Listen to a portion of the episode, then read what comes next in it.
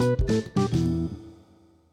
Oi, gente, tô doente. Acordei doente ontem. Aí hoje ainda não, não melhorei. Aquela que quer melhorar em 24 horas, né? Eu nem ia gravar episódio hoje, mas eu vou gravar um rapidinho falando sobre médicos aqui em Viena. Finge que alguém perguntou, porque quarta-feira eu espero estar zerada, então não, não ia falar sobre esse assunto. Gente, eu já começo falando que médico brasileiro dá de mil a zero nos médicos daqui. O tratamento daqui é muito diferente. Tem médico que nem olha direito na tua cara. Aí você fala alguma coisa e já vão já vão te mandando de volta para casa. Eu ia falar prescrever remédio, mas essa é até uma das curiosidades. Só prescreve remédio se for assim super necessário. Se eu fosse ao médico agora com o que eu tô sentindo, a minha garganta tava um pouquinho ruim ontem. Tô com o nariz bem entupido, é, tá escorrendo bastante também, contraditoriamente, né? Mas é isso que tá acontecendo. Aí tá me dando dor de cabeça, mas por causa da secreção, né? Se eu fosse ao médico com isso, eles iam me mandar de volta para casa, fazendo lavagem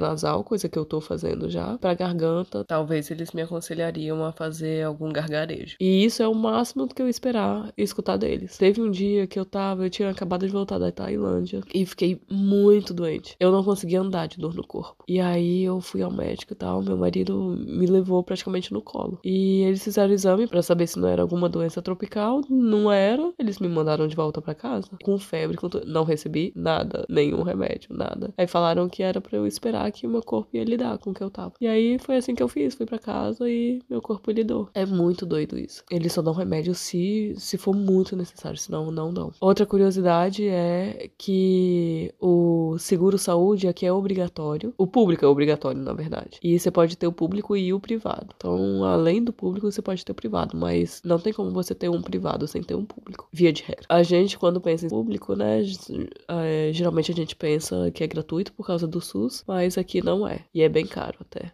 Outra coisa que é muito curioso daqui, quando você vai em algum médico pelo serviço público, você fica conectada nesse médico por três meses. Eu acho isso muito estranho, porque se você for num clínico geral e você não gostar dele, não tem como você ir em outro, porque o seu cartão da, da saúde está conectado com esse médico. Você tem que esperar três meses para ir em outro. Se você foi em um, não gostou e, e queria opinião de outro médico, só se for privado. Aí o privado não tem disso, não, não tem esse tempo de espera, né? Isso eu acho muito louco, mas é assim que acontece acontece. Você fica três meses conectado com o médico. Depois do terceiro mês, você pode se consultar com outro médico. De serviço público, né? que mais? A consulta pelo serviço público geralmente dura um segundo. É aquilo que eu falei, né? Você entrou, ah, o que, que você tem, então faz isso, tchau. É, que negócio, né? De pagarem pouco pelo plano e tal, tal, tal. Então é, é muito rápido. E o que é muito engraçado, engraçado assim, de, de curioso. Eu não me lembro qual exame que eu tive que fazer um dia, mas eu sei que foi isso que aconteceu e é a curiosidade que eu vou contar agora. O médico falou que eh, eu ia receber uma carta se eu tivesse alguma coisa. Se eu não recebesse carta nenhuma, é porque meu exame tava todo ok. E aí eu fiquei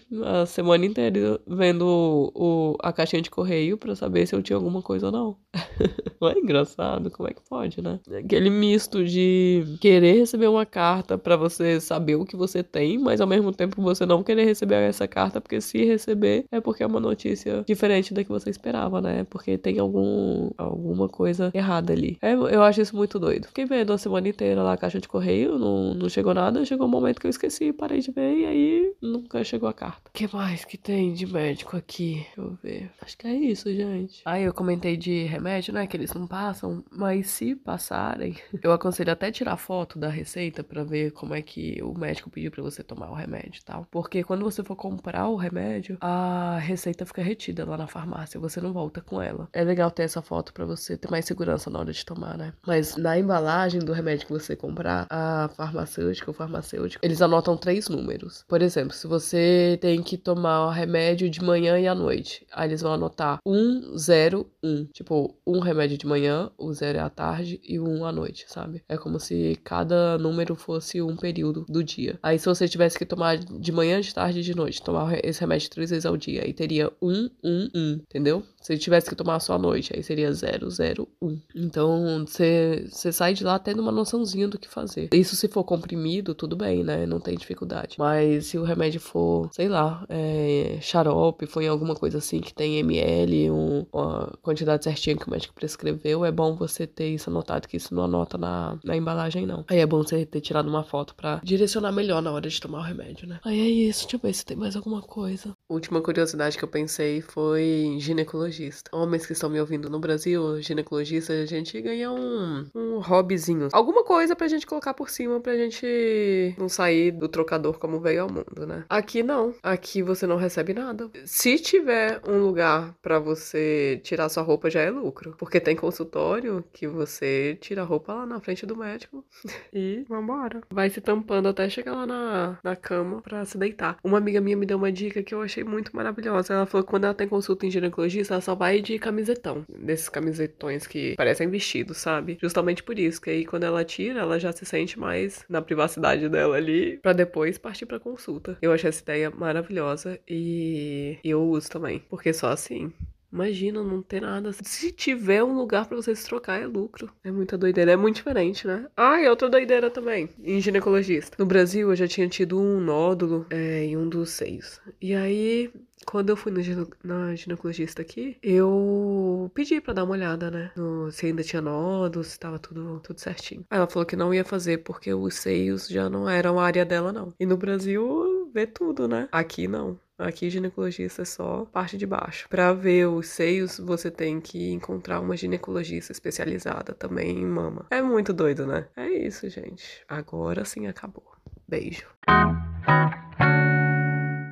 Acabei de ver o valor aqui rapidinho, bem rapidinho mesmo, tá, gente? Vou deixar até o link aqui na descrição. O valor atual, agora de 2022, do seguro de saúde é 464 euros e 42 centavos. Eu vou deixar o link aqui na descrição. E esse valor não é a gente que paga, é a empresa, a empresa que te contratou. Talvez a empresa não pague a de cônjuge, por exemplo, mas tem muita empresa que paga também do de cônjuge quando é dependente. A outra coisa que eu me esqueci de falar, a consulta, se você escolher pagar um médico privado, né? Se consultar com um médico privado, que aqui se chama Valarzt, você pode mandar o recibo que o médico te deu e o comprovante de pagamento. Aí você manda para o serviço de saúde público, né? E eles te reembolsam uma quantia. Por exemplo, se a consulta custa 100 euros, coisa que normalmente é o preço que, que médico privado cobra. Se custa 100 euros, o seguro de saúde pode ser que te devolva 19, 22, sei lá, alguma coisa nesse sentido. É é pouco, mas já é alguma coisinha, né? Então, é, varia de acordo com o que foi feito na, na consulta. Não sei quais são os critérios que fazem pagar um pouco mais, um pouco menos cada vez que você manda o comprovante, mas eu sei que eles retornam alguma coisinha. Então é isso, gente. Agora sim eu vou. Beijo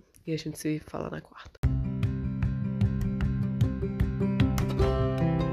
Agora é a sua vez de mandar a sua pergunta. Na descrição de cada episódio tem um link para você mandar sua dúvida em áudio. Pode ser sobre qualquer assunto. O que você quiser saber, vai lá, aperta no link e pergunte. Eu sei, dá um pouco de vergonha. Você acha que eu tô aqui como? A minha dica é: não pensa muito. Vai lá, clica, faz o áudio, nem precisa escutar para ver se ficou bom. Aperta enviar e a sua dúvida pode ser o próximo episódio. Não ia ser o máximo? Ah, se você acha mais prático, pode enviar sua pergunta em áudio também lá na mensagem mensagem privada do Instagram. Meu perfil é @vivaviena com um N só. Um beijo e muito obrigada por participar.